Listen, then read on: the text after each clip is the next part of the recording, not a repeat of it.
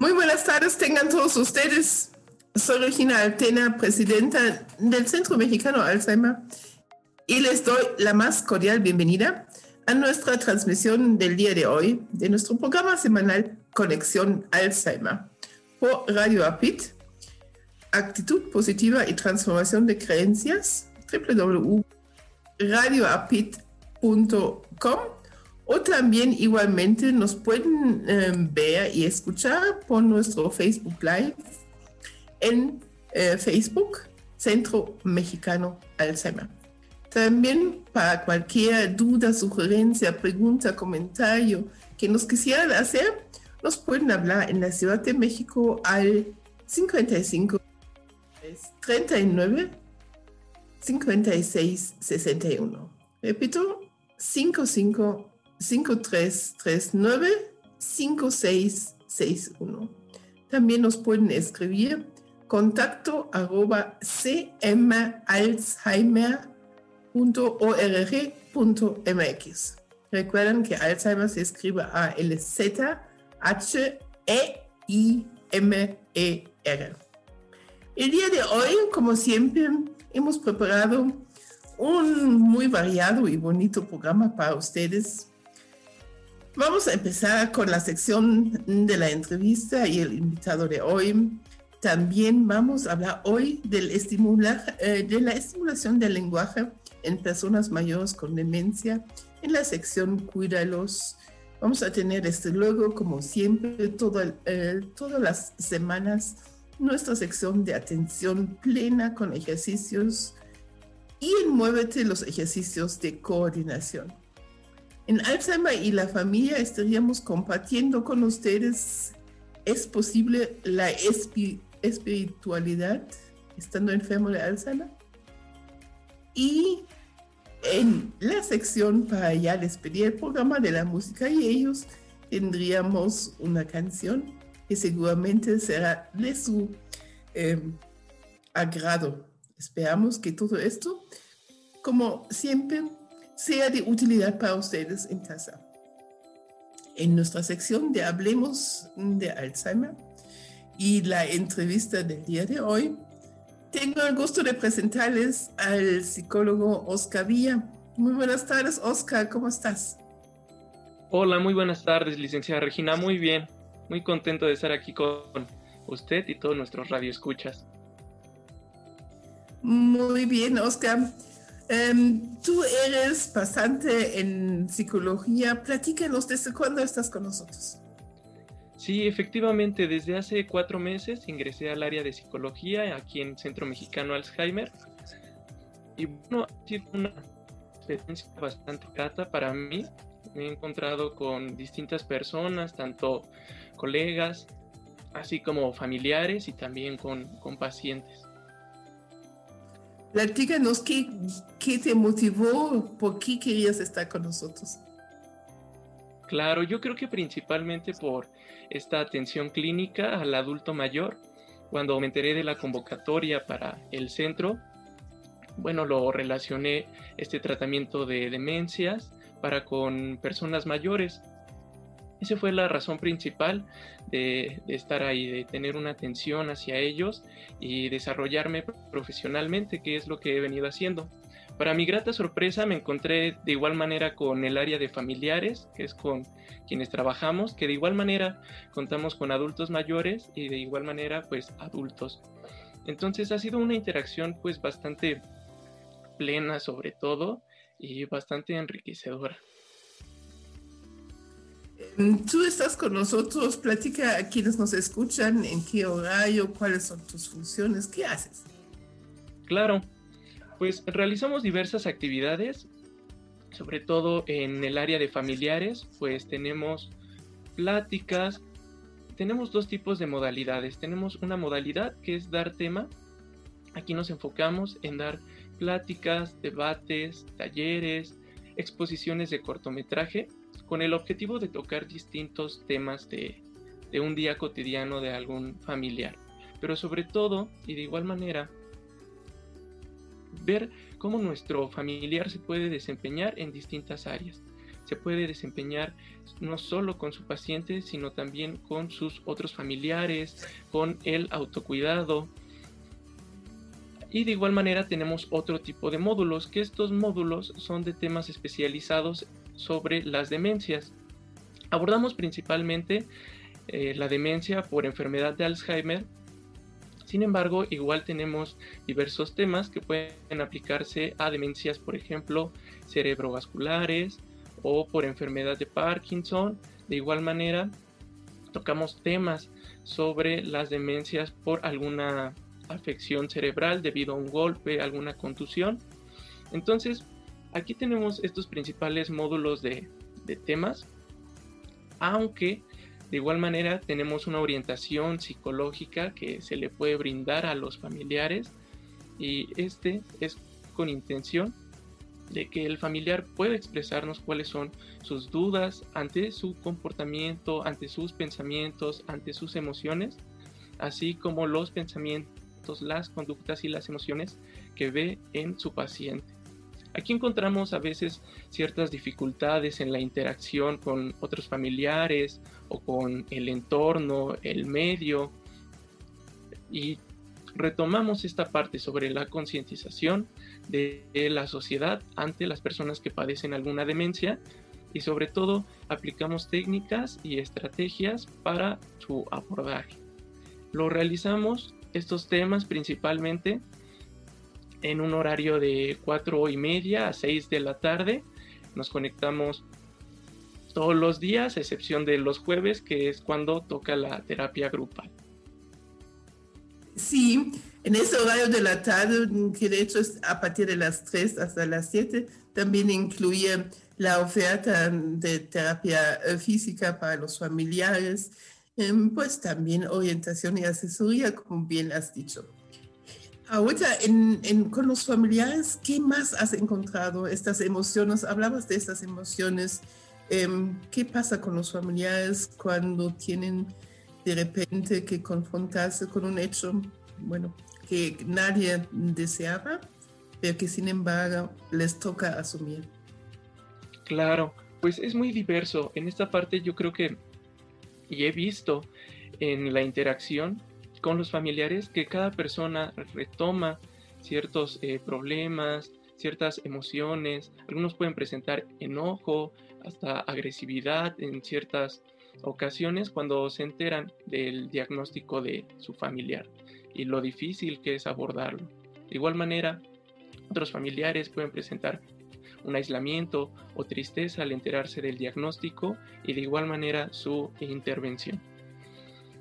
En este proceso yo he visto a los familiares un cambio y un desarrollo que se ha dado poco a poco, como se da en todo proceso, pero lo importante que he visto es que vamos de la mano y vamos avanzando. Ciertos familiares me ha tocado verlos desde que inician, desde un momento en el que participo en las entrevistas de igual manera de ingreso y bueno, ahí conozco cómo mencionan todas las dificultades, por qué se busca esta interacción con el centro y una vez que ya están en el centro, ya que estamos conviviendo, pues ahora vemos esa incertidumbre, esas dudas, pues de manera más profunda nos enfocamos a abordarlas.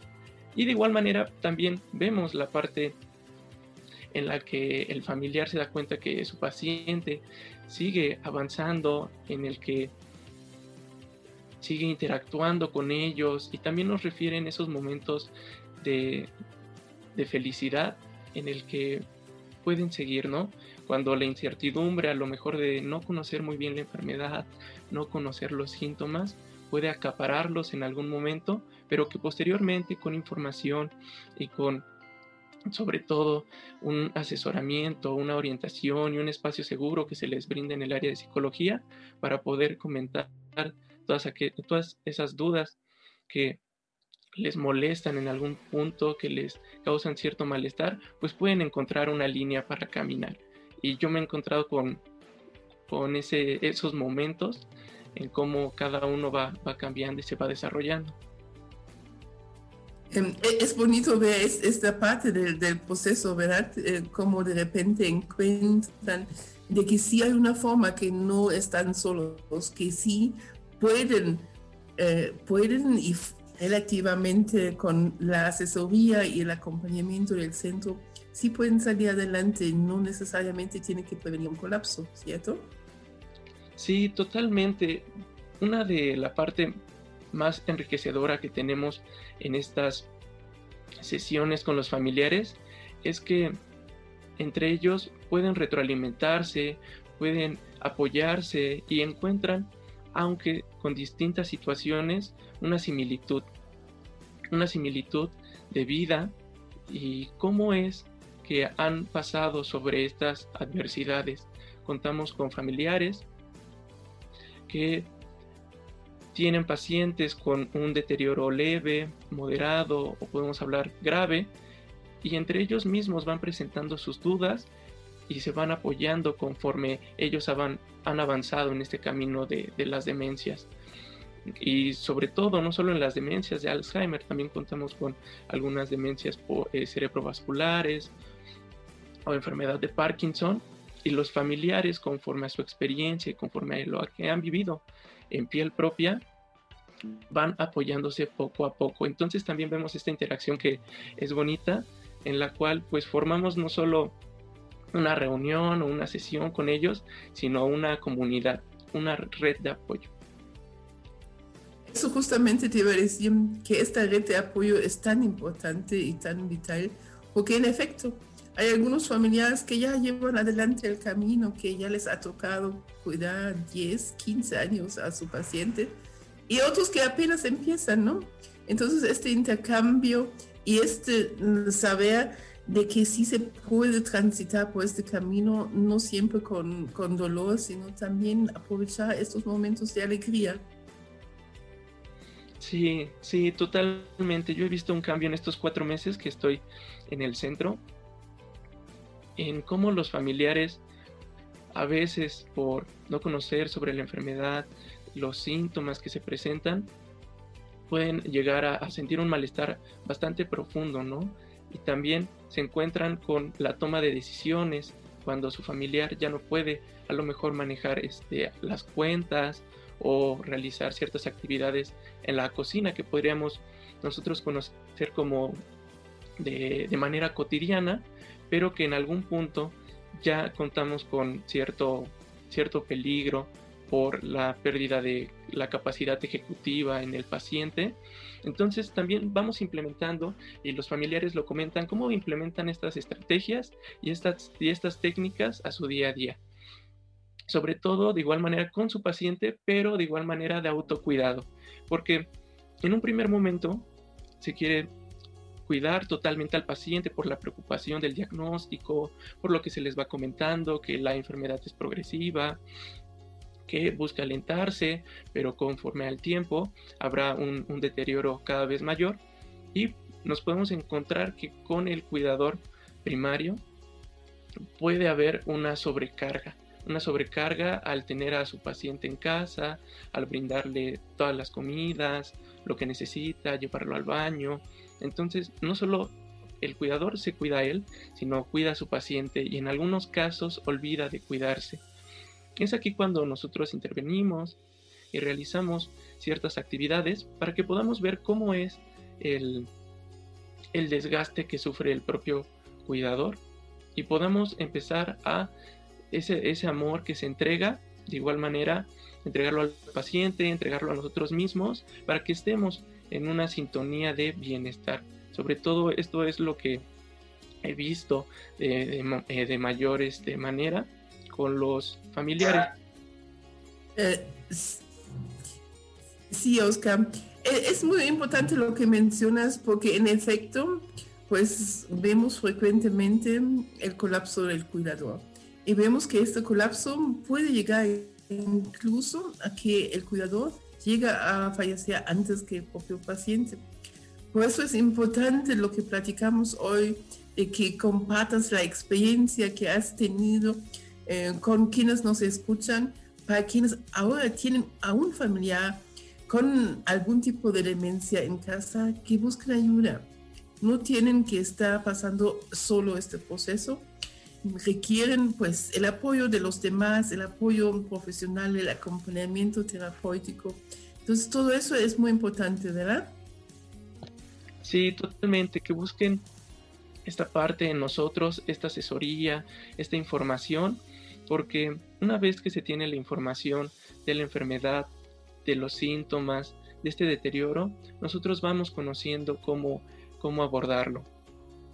A veces es un poquito difícil o mucho el, darnos cuenta de esta sintomatología que se va presentando, pero tener en cuenta que es progresivo y una vez que se tiene el diagnóstico, una vez que uno se percata de los olvidos frecuentes, de ciertas capacidades que se han limitado, sobre todo en la manipulación de objetos o en el conocimiento del fin de, de los objetos. Por ejemplo, podemos tener eh, ciertas herramientas en casa que ha utilizado la persona durante toda su vida. Podemos hablar desde eh, cubiertos o ciertas herramientas, por ejemplo, eh, más específicas, un martillo, a lo mejor un taladro, y podemos tener una persona que lo ha realizado por mucho tiempo, pudo haber trabajado con esas herramientas toda una vida, pero que en algún momento ya no, ya no se conoce el fin de las herramientas. Entonces, cuando vemos estos síntomas que nosotros podemos decir que, que son distintos a la persona, que no van con ella en cierto momento, bueno, es momento de, acercarnos con nosotros a solicitar información y sobre todo de hacer hincapié en, en, el cuidado de los demás familiares. Entre ellos se retroalimentan, se apoyan y es de las situaciones más bonitas que he visto. Pues muchas gracias al pasante de psicología, Oscar Orlando Villa Santoyo, por esos momentos que está con nosotros en la entrevista. Antes de despedirte, Oscar, un mensaje final hacia quienes nos escuchan, hacia los familiares en específico, ¿qué les dirías? Claro, yo les diría que este es un camino, este es un proceso y sobre todo que tiene algunos objetivos. Eh, no es fácil, sin embargo, aquí en el Centro Mexicano Alzheimer he encontrado con personas profesionales totalmente y de igual manera familiares que tienen muchas ganas de aprender, muchas ganas de seguir trabajando, de transformarse, al igual para brindar un estado de bienestar propio y a su familiar con el padecimiento. Así que este es mi mensaje, el camino normalmente es largo, pero con una red de apoyo podemos seguir seguirlo caminando. Muchas gracias, Oscar. Muy buenas tardes. Muchas gracias, muy buenas tardes. Llegamos a la sección de Cuídalos. Y para ello le doy la bienvenida en esta tarde a la licenciada Nadia Zaragoza Lovera, quien es la coordinadora de Gericultura del Centro Mexicano Alzheimer. Muy buenas tardes, Nadia.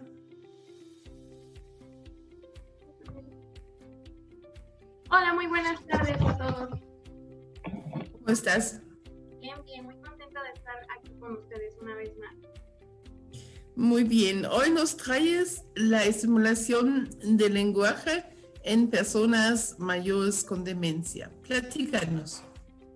Así es, bueno, pues como bien se sabe, eh, un poquito de lo que se pierde cuando estamos en la demencia es el lenguaje y pues es muy difícil, ¿no? Poder comunicarnos ya con nuestro familiar y en cierto momento llegamos a creer que él no quiere hablar con nosotros, que está molesto o que pues, mm, no sé, cualquier otra cosa eh, personal y no más que es un problema que se va enfrentando eh, en esta etapa. Entonces, bueno, pues hoy les traigo como unas herramientas para poder, una, estimularlo y otro, poder comunicarnos con él porque eh, pues él nunca nos va a decir cómo se siente si él ya no nos está hablando, pero nos lo puede decir a través de eh, fichas que nos puede decir que tiene hambre, no lo puede escribir, no lo puede señalar, pero no es lo que necesitamos y justo eh, lo comentaba el chico de psicología, pues podemos trabajar con herramientas que tenemos en casa, ¿no?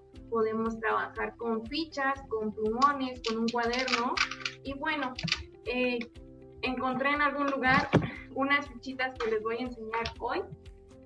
Y estas fichitas pues nos sirven un poquito para trabajar. y me gustaría hacer un pequeño ejercicio, pero primero vamos a iniciar con un ejercicio de la boca. Entonces, para ello, vamos a estar frente a nuestro paciente, le vamos a pedir que nos ponga atención y vamos a pedirle que empecemos a hacer unos ejercicios muy sencillos como abrir y cerrar la boca juntando nuestros labios.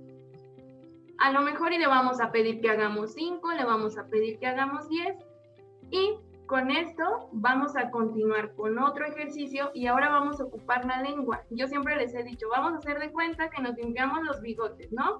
De un lado a otro. Con nuestra lengua y la vamos a estar ejercitando de un lado a otro. Igual lo podemos hacer sacando y metiendo la lengua. O bien tocando nuestras mejillas por dentro. Y si llegamos a hacer este ejercicio por mucho tiempo, llegamos a sentir que nos duele un poquito la lengua o, sentimos como esa fuerza. Y pues eso es lo que queremos estimular en nuestro paciente. Después le podemos pedir que nos repita las vocales o bien repetirlos con ellos en tiempos largos. A lo mejor decir, haz la A hasta que nos quedemos sin aire. Inhalamos y luego A hasta que se quede sin aire. Luego otra vez, inhalamos. Eh, y así vamos a ir con cada una de estas letras. No digo el abecedario porque el abecedario es muy largo, pero yo creo que con las vocales podríamos iniciar. Después de esto, ahora sí, vamos a ocupar estas tarjetitas. Bueno, estas tarjetitas aquí tienen el nombre de un animal y la la letra del abecedario que necesitamos. En este caso, si solo vamos a ocupar la letra del abecedario, pues a lo mejor enseñarlo de esta manera, ¿no? Y pedir, no sé, señora Regina, dígame tres eh, animales con la letra N. Y entonces ir estimulando esta parte para que funcione, ¿no? A lo mejor y a mí ahorita solo se me ocurre nutria, este, ñu y algún otro que me inicia con N, ¿verdad? Pero podemos ir jugando con esta parte o a lo mejor y no siempre tienen que ser animales, ¿no? Por ejemplo, dígame eh, una palabra que inicie con B y puede que nos diga barco o beso o blusa. O sea, ir estimulando esta parte a que se vaya trabajando. Y bueno, creo que estas son como muchas letras y no solo podemos decirle que nos diga palabras, sino también que las forme. Para esto yo ya no ocuparía estas tarjetas tan grandes porque al tener la palabra aquí abajo, pues obviamente él rápido me va a decir las palabras y las va a formar porque tiene un ejemplo. Para esto yo ocuparía eh, fichas bibliográficas que llegamos a conseguir en la papelería, yo las ocuparía y las cortaría Después de cortarlas, les escribiría eh, pues letras del abecedario y le pediría que con estas letras me formara palabras. Y yo creo que esto también es una forma de poder comunicar, eh, porque a lo mejor y le podemos decir, fórmame la palabra sopa, ¿no? O tienes hambre, sí, ¿qué quieres comer? Y que con estas fichitas ellos nos vayan ayudando a formar palabras y también es una buena manera de comunicarnos y también pues estimularlo al mismo tiempo. No sé qué les pareció este pequeñito ejercicio del día. Yo creo que es muy interesante, Nadia, muchas gracias. Para quienes nos escuchan mm, en la radio, son em, tarjetas chiquitas que vamos a cortar y vamos a poner, por ejemplo, una A o una S o cualquier otra letra para que con estas letras pueden hacer los ejercicios de formar palabras. Yo creo que es muy bueno estos tips tan prácticos para que en casa, en familia, y de esto podemos hacer un juego, podemos incluir a los nietos, a los demás miembros de la familia y jugamos con todos, con los abuelos a formar palabras. ¿Verdad, Nadia? Claro que sí, de ahí también viene el famoso basta que los jóvenes y los adultos conocemos, entonces yo creo que este también es una muy buena herramienta porque estamos estimulando el lenguaje, estamos pensando en palabras y él también lo está haciendo y en esta actividad que estamos mencionando mucho lo intergeneracional, yo creo que puede servir bastante y es una actividad que se puede llevar a cabo todos los días. Yo creo que nadie se cansaría de una actividad de Bien, muchísimas gracias Nadia. Nos escuchamos la próxima eh, semana. Muy buenas tardes. Buenas tardes a todos y hasta luego. Llegamos a la sección de atención plena y le doy la bienvenida en esta tarde a Elizabeth Zipman. Muy buenas tardes, Elizabeth, ¿cómo estás? Muy buenas tardes, Regina. Pues muchas gracias por la invitación. Yo muy bien. Gracias.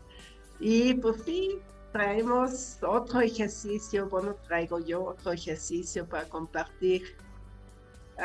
algo que realmente siento que puede ser muy útil, algo que también estamos constantemente trabajando, tanto con los pacientes como con los familiares y cuidadores, ah, que realmente a través de ser más atentos consigo mismo también se protegen mejor, se cuidan mejor y pueden cuidar también de alguien más.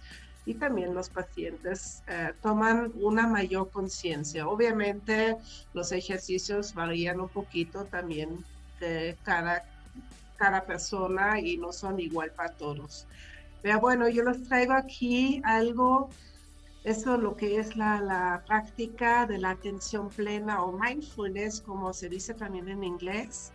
Ah, muchas veces así estamos como pensando, esta es una práctica formal, que hay que sentarnos a meditar 10, 20, 30 minutos o más y observarnos en conciencia plena lo que es la respiración, las sensaciones físicas, los eh, sentimientos o emociones, eh, todo lo que pasa por nuestra mente. Y sí, también es eso, también podemos sentarnos formalmente, um, más y esa es la práctica, ¿no? También de dejar pasar, de observar, de sentarme meditando, de no enganchar, sino dejar pasar. Más igual manera podemos tomar atención a lo que hacemos en el momento, sea que estamos lavándonos los dientes, tomando el café, así podríamos, por ejemplo, tener esa tacita ahí, este, mi pequeñita tacita, Ah, café o té en la mañana o en la tarde, olerlo, sentir el calor o el frío del vaso, de la taza, el olor, el primer sorbo, el sabor. Todo eso lo podemos hacer. Y también podemos observarnos ah, en la caminata. Y a eso les quiero invitar hoy. Ah, que para la siguiente semana que si nos pagamos a caminar, no importa si es solamente dentro de la casa o fuera en la calle o en el campo. En ese momento que vayamos acompasando la respiración con nuestros pasos. Esa es mi, práctica de hoy. Y aquí quiero compartirles este, realmente consideramos en cada día caminamos, más o menos a llevar esa vida habitual que hacemos, ¿no? Quizás nos dirigimos a la parada del autobús o del metro para ir a trabajar, o vayamos a la tienda de la esquina o en la colonia, o salimos a dar una vuelta a la manzana simplemente igual nos podemos regalar ese lujo de dar un paseo diario o simplemente en el trabajo ah, vamos a un lugar al otro, repartimos tareas y hablamos con compañeros. La propuesta para esta semana es que cada vez que caminemos, uh, acompasamos la respiración al ritmo de los pasos. Ah, no hay un ritmo correcto. El que tiene está bien. No intente modificarlo o, a menos que sienta que sea necesario. Igual al caminar muy rápidamente vemos que lo que respiramos al principio no es como respiramos después de cinco minutos caminar rápido, ¿no? Entonces, si ahí sí también caminamos y cambiamos el ritmo, ¿sí? Y entonces cuando caminamos, acompasamos el ritmo de los pasos y de la inspiración y expiración. Y si está caminando deprisa porque llega tarde, por cada inspiración, posiblemente hagamos varios pasos. Y por cada respiración igual. Y si caminamos dando un paseo, serán menos pasos por cada uno de ellos. Esto no importa, tan solo invito a darnos cuenta de ello. Si le ayuda, puede contar cuántos segundos se lleva cada inspiración o cada respiración o cuántos pasos caben en cada una de ellas. Recuerda que no hay un ritmo correcto. Eh, también podemos al caminar incluir mucho más cosas. Podemos tomar nota aparte de la respiración y el ritmo de los pasos. Podemos poner atención cómo es antes de empezar a caminar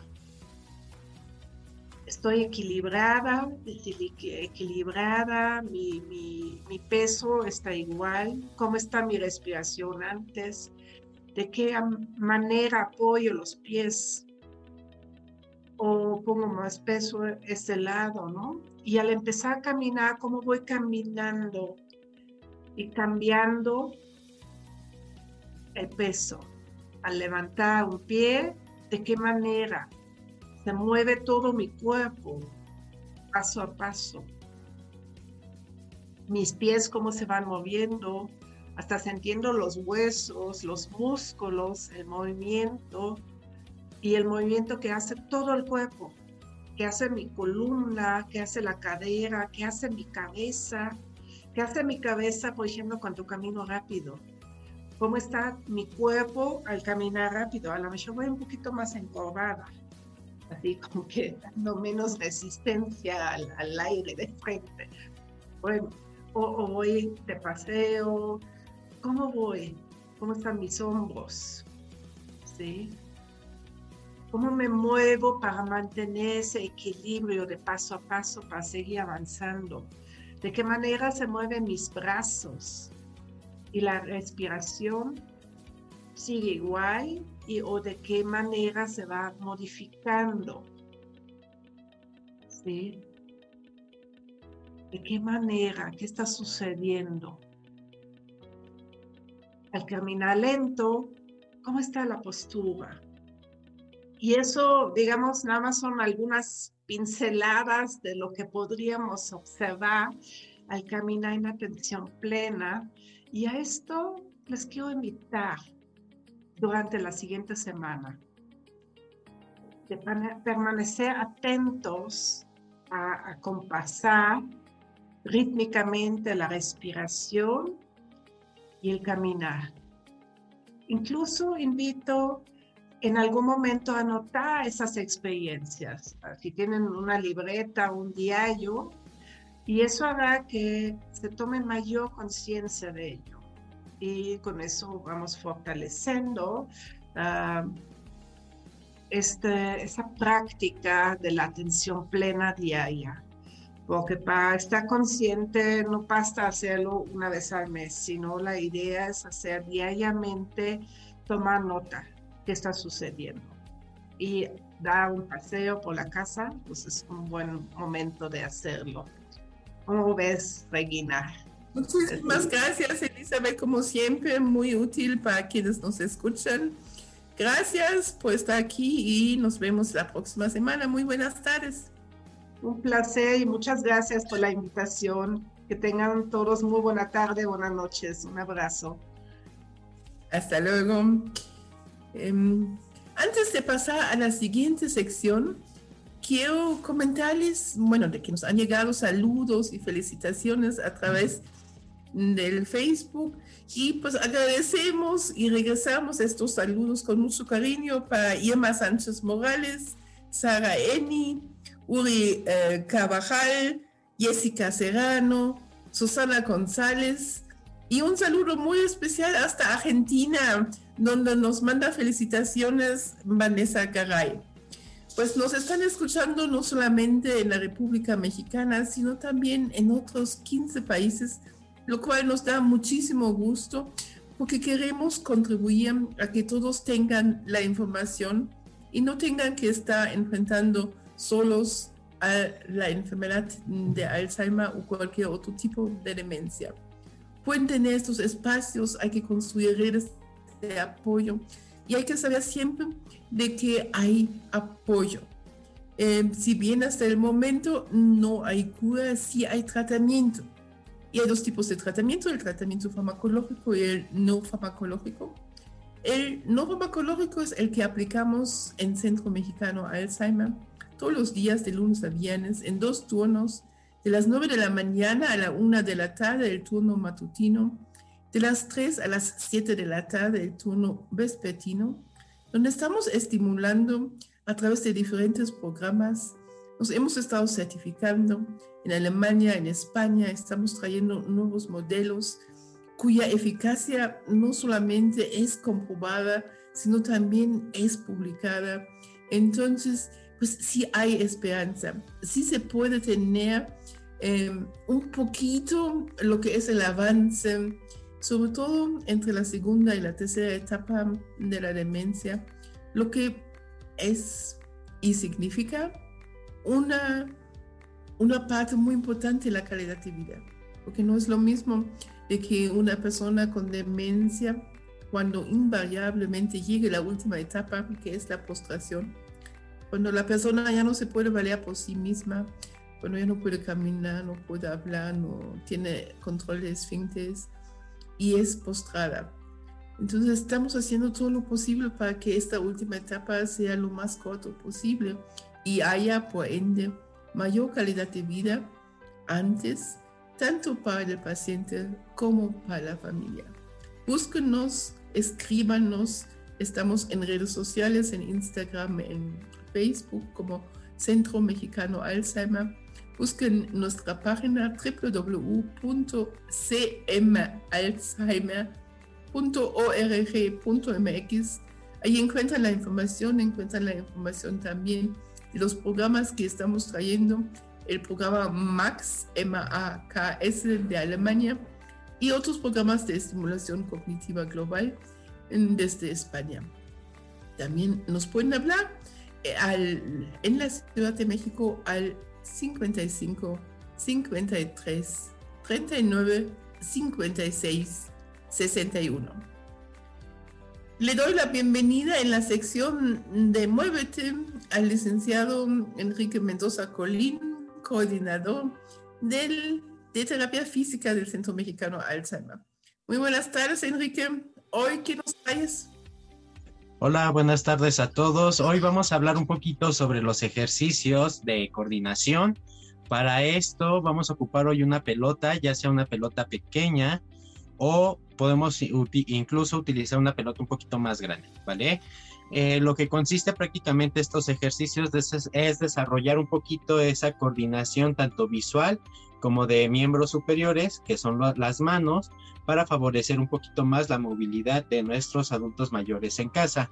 El principal ejercicio va a ser el siguiente.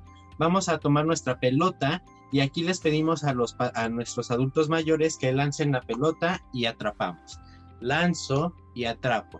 Igual eh, vamos a hacer esta repetición entre 10 a 15 eh, repetición por ejercicio. Otra variante va a ser igual. Lanzo pelota, aplauso y atrapo. Esto igual en el mismo tiempo tenemos que hacer aproximadamente entre 10 a 15 repeticiones según la posibilidad de nuestros adultos mayores. ¿vale? Entonces ahí vamos, lanzo, aplauso y atrapo. Vuelvo a lanzar, aplauso y atrapo. Y con esto estamos trabajando la coordinación. Ahora, para aumentar un poquito de dificultad, podemos implementar doble aplauso cada vez que yo lanzo. Entonces vuelvo a lanzar mi pelota y doble aplauso. Lanzo, doble aplauso y atrapo. Igual entre 10 a 15 repeticiones para poder mejorar nuestra coordinación.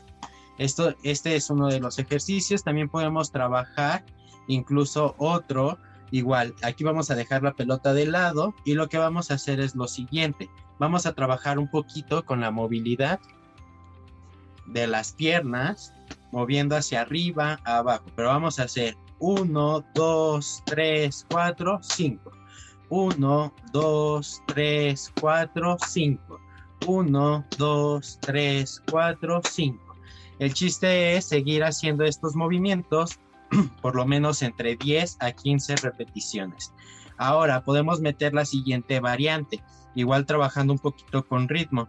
Con pierna derecha, 1, 2, izquierda, 1, 2 y manos, 1, 2, 1, 2, 1, 2, 1, 2, 1, 2, 1, 2, 1, 2, 1, 2, 1, 2, 1, 2. Y así vamos, repito. pierna derecha da dos golpes en el piso, 1, 2, pierna izquierda, golpes en el piso, 1, 2, palmas, 1, 2. Y vamos a repetir entre 10 a 15 repeticiones. Estos serían algunos ejercicios que podríamos trabajar dentro de la coordinación. Ahora incluso podemos igual volver a utilizar nuestra pelota. Colocamos nuestra pelota entre las dos rodillas y lo que vamos a hacer es lo siguiente. Tratar de levantar lo que son las piernas hacia arriba y bajamos. Igual aquí estaríamos trabajando un poquito más nuestro control de abdomen. Igual se recomienda hacer de 10 a 15 repeticiones por ejercicio. Se recomienda también aplicar esta otra variante poniendo la pelota entre nuestros tobillos y hacer lo mismo, levantar rodillas sin que se caiga la pelota entre los tobillos. Igual entre 10 a 15 repeticiones para poder tener el beneficio de la actividad. Espero que les sean funcionales estos ejercicios de coordinación y los esperamos en la siguiente rutina para compartirles un poquito más de estos ejercicios. Muchísimas gracias, Enrique. Estoy segura de que pues están todos muy atentos a los ejercicios para poder repetirlos en casa. Muchas gracias y nos vemos la próxima semana. Muy buenas tardes. Hasta luego, buenas tardes. Hablemos de Alzheimer y la familia. Para ello le doy la bienvenida en esta tarde a la licenciada Ana Lilia Cipriano, quien es la coordinadora del área de psicología el Centro Mexicano Alzheimer. Muy buenas tardes, Ana Lilia. Hola, muy buenas tardes, Regina. Nuevamente aquí acompañándolos en este espacio. Un gusto volver a verlos. Hoy nos traes un tema eh, que podría ser, pues, interesante, distinto. ¿Es posible la espiritualidad estando enfermo de Alzheimer? Así es, Regina. Fíjate que pensamos en este tema, es eh, uno de los grandes temas que hemos tocado también con algunos de los cuidadores y familiares que nos acompañan en el centro y que definitivamente cobra mucha importancia. Quizá eh, aquí en radio no lo hemos mencionado, pero sí es importante hacerlo porque muchas veces se tiene la creencia, sobre todo los cuidadores, de que la persona está enferma de pues Alzheimer, de algún tipo de demencia, ya no es posible que maneje un tema de espiritualidad. Sin embargo, el día de hoy vamos a resolver esta duda y saber si efectivamente podemos tener algunos actos de espiritualidad aún en la enfermedad de Alzheimer. Y bueno, vamos a iniciar con este tema. Eh, comentando justamente que cuando ya una persona, sobre todo en etapas leves, una persona ya es diagnosticada eh, con la demencia en estos inicios de la enfermedad, pues puede llegar a sentirse indefensa y sin esperanzas. Esto significa que mm, ya sabe que algo va a ocurrir con, con él en sus actividades, en su desempeño diario, y entonces puede estar teniendo esta pérdida de esperanza. También es importante saber que cuando se conoce el diagnóstico, pues hay preocupaciones en las personas eh, en el sentido de los gastos médicos, quién se va a hacer cargo de ellos, qué va a pasar en su futuro. Y ahí es donde, donde cobra importancia la espiritualidad, porque este concepto puede ayudarles a algunas personas con estas preocupaciones sobre todo si están, les digo, en el, en el, momento del inicio de la enfermedad, porque si hay una preocupación excesiva en qué va a pasar sobre ese futuro. Obviamente es importante que eh, las personas estén conectadas con aquellas cosas que hacían de manera cotidiana. Por ejemplo, algunas personas eh, dedican todos los, no sé, las tardes o las mañanas a hacer un tipo de oración especial. Y bueno, la enfermedad no tendría por qué impedir esta parte. Y hablamos sobre todo ahorita en la etapa leve. Vamos a hablar un poquito sobre la etapa grave, pero sí es importante mencionarlo porque pareciera de pronto que la persona cuando ya tiene la enfermedad debe de olvidarse de todo. Y sin embargo, sí podemos encontrar algunas ventajas, algunos beneficios de tener eh, esta, esta espiritualidad presente. No es lo mismo ser espiritual que eh, ser religioso.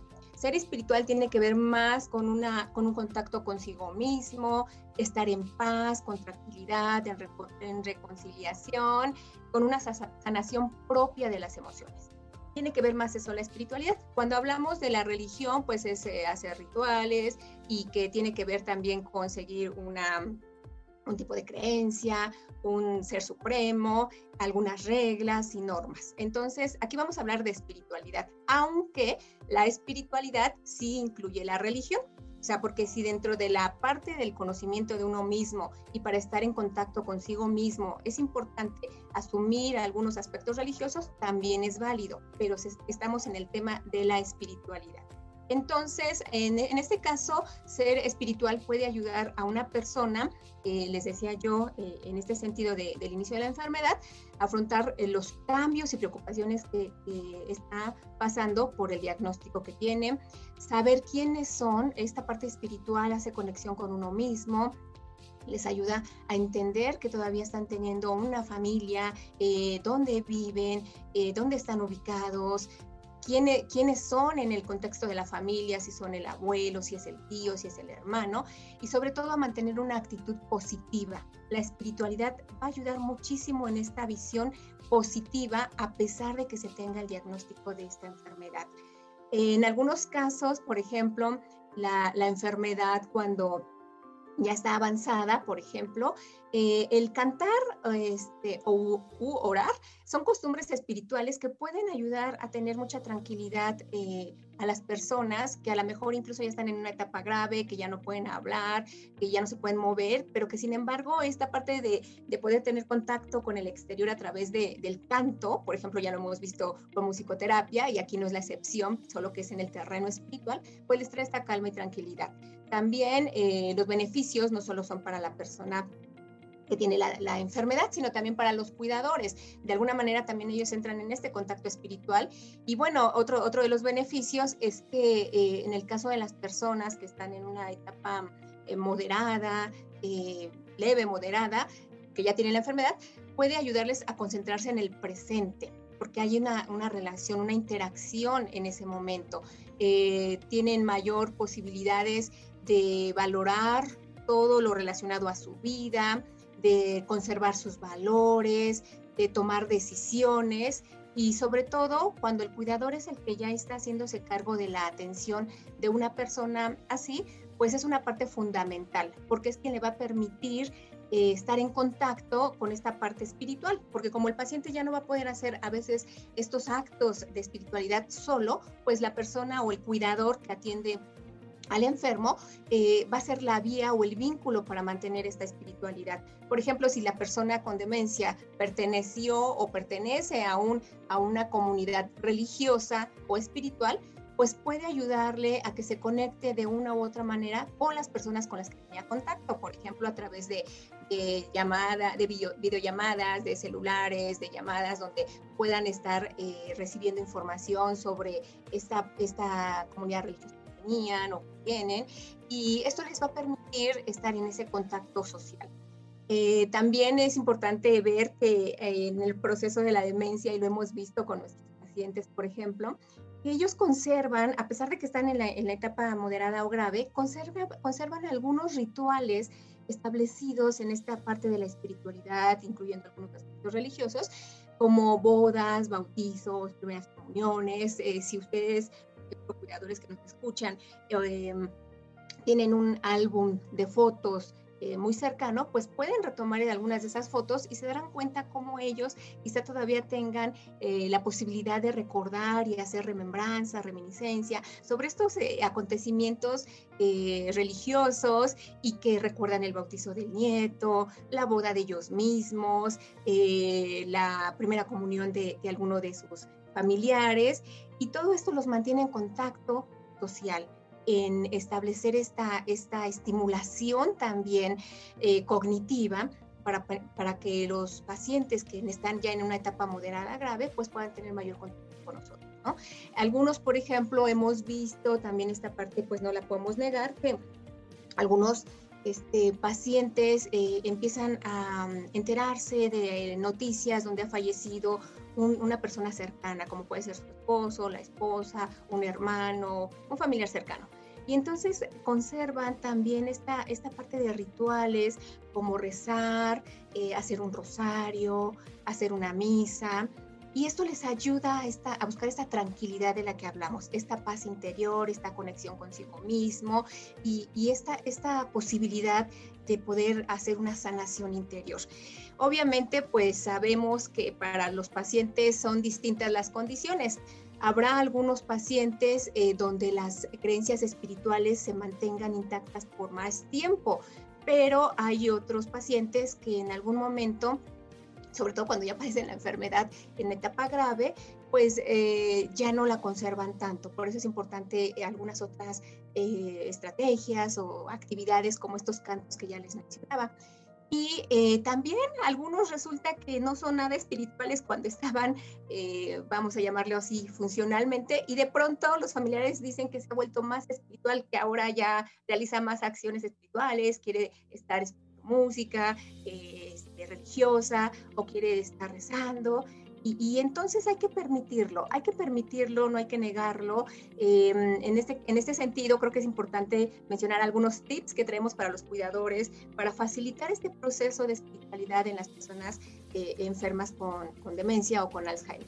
Por ejemplo, una de las cosas que se puede hacer es preguntarles sobre sus creencias espirituales, escribirlas, Em, compartirlas incluso con otras personas que cuidan al paciente para que sepan que esto es parte de su proceso. Hay cuidadores que eh, sí realizan estos rituales de, eh, una oración en la mañana, una oración en la tarde, y el cuidador que llega a atender a ese paciente, pues bueno, que le pueda eh, guiar en este proceso del rezo de la mañana o de la oración de la mañana, de la oración de la tarde, para que no deje de lado este aspecto espiritual.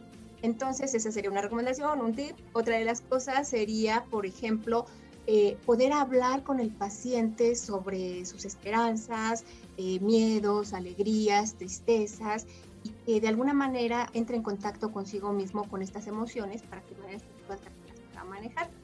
Otro de los aspectos es eh, mantener el contacto con los servicios que les decía yo de la de la comunidad donde asistía la persona o asiste todavía de manera virtual, porque pues ahorita con pandemia es como complicado que sea de manera presencial, pero sí hacer estas eh, celebraciones espirituales a lo largo de la enfermedad, ya sea en etapa leve, moderada o grave. Y eh, si las eh, creencias, por ejemplo, espirituales, tiene que ver mucho con hacer estas oraciones, cantar y demás, es importante incluirlas en la rutina de la en un aspecto diario para que ellos sigan teniendo este contacto espiritual y que, bueno, puedan reconocer esta, esta conexión interior. Y bueno, va a cambiar, todos los pacientes son distintos, va a cambiar la forma en que se realice, pero sí se puede llevar a cabo. Resolviendo el tema con el que iniciamos esta pregunta, ¿es posible la espiritualidad en el Alzheimer o en las ciencias? Sí, sí es posible y se podría hacer de esta manera, Regina. Muchísimas gracias, como siempre, Ana Lilia. Creo que es muy importante lo que mencionas. Estoy segura de que los familiares están muy atentos a estos tips. Qué importante es mantener la actitud positiva, ¿no? Frente a la adversidad, em, pues también en el paciente mismo, pero más en la familia que está viviendo de una manera pues tan, tan fuerte lo que es el pacto y por tanto tiempo. Así es, Regina. Fíjate que también es, eh, es importante mencionar eh, esta parte donde lo último que va a perder una persona con la enfermedad de Alzheimer ya grave, pues es la memoria afectiva. Entonces, vamos a hacer uso de estas estrategias de hablando con la persona, tomándole la mano, una actitud empática, eh, brindándole apoyo de una manera más en contacto este, acogedor y, verlo de manera visual. Creo que esto puede ayudar para que de alguna manera también la persona se sienta en paz y tranquilidad a través de la comunicación en esta memoria afectiva. Sí, muchas gracias. Nos vemos la próxima semana. Muy buena tarde, Ana Lilia. Igual, muy buena tarde para ti y para todos los radioescuchas. Hasta pronto. Hasta pronto. Em, muy buenas tardes, María Eugenia Pimentel. Llegamos a la música y ellos y hoy nos traen y nos trae una linda canción, creo yo, el himno a la alegría. Alegría. Sí, buenas tardes, señora Regina. Pues sí, este, ahorita escuchando a mi compañera Nalilia, es importante la espiritualidad, los valores. Y en nuestras sesiones de musicoterapia siempre tratamos de implementar cantos, actividades que vayan relacionadas con las cuestiones positivas de nuestra vida. Y por eso me gusta este canto, porque ahorita que estamos en una época de pandemia, que a veces andamos tristones y todo, hay que impulsar con la música ese ánimo. Y por eso escogí esta canción, que es una preciosa melodía del, de la cuarta, cuarto movimiento de Beethoven, la Oda de la Alegría. Y pues se hizo una, una poesía y después se le puso la letra. Y espero que les agrade a todo nuestro auditorio.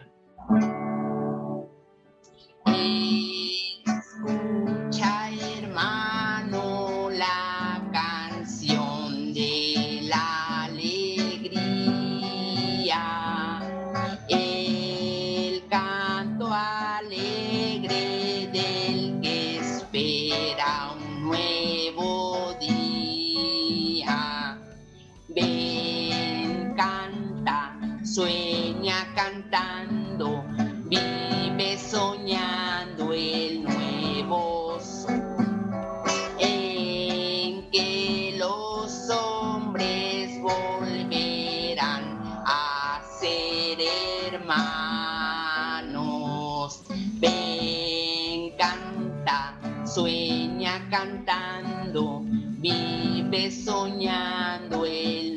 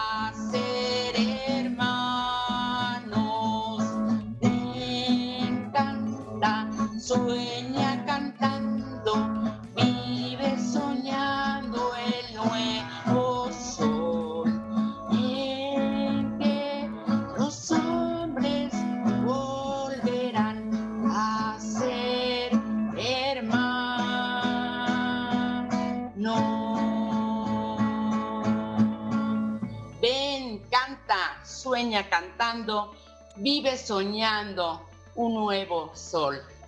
Gracias.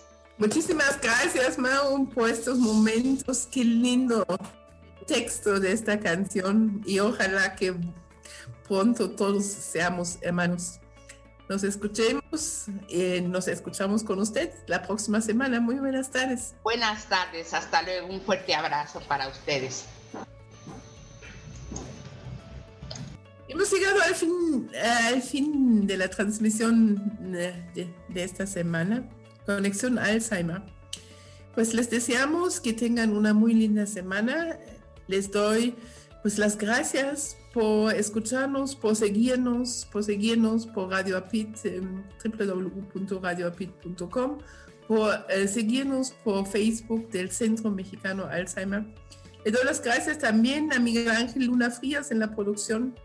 Soy Regina Altena, presidenta del Centro Mexicano Alzheimer, y los espero con mucho gusto la próxima semana en otra hora de Conexión Alzheimer. Muy buenas tardes.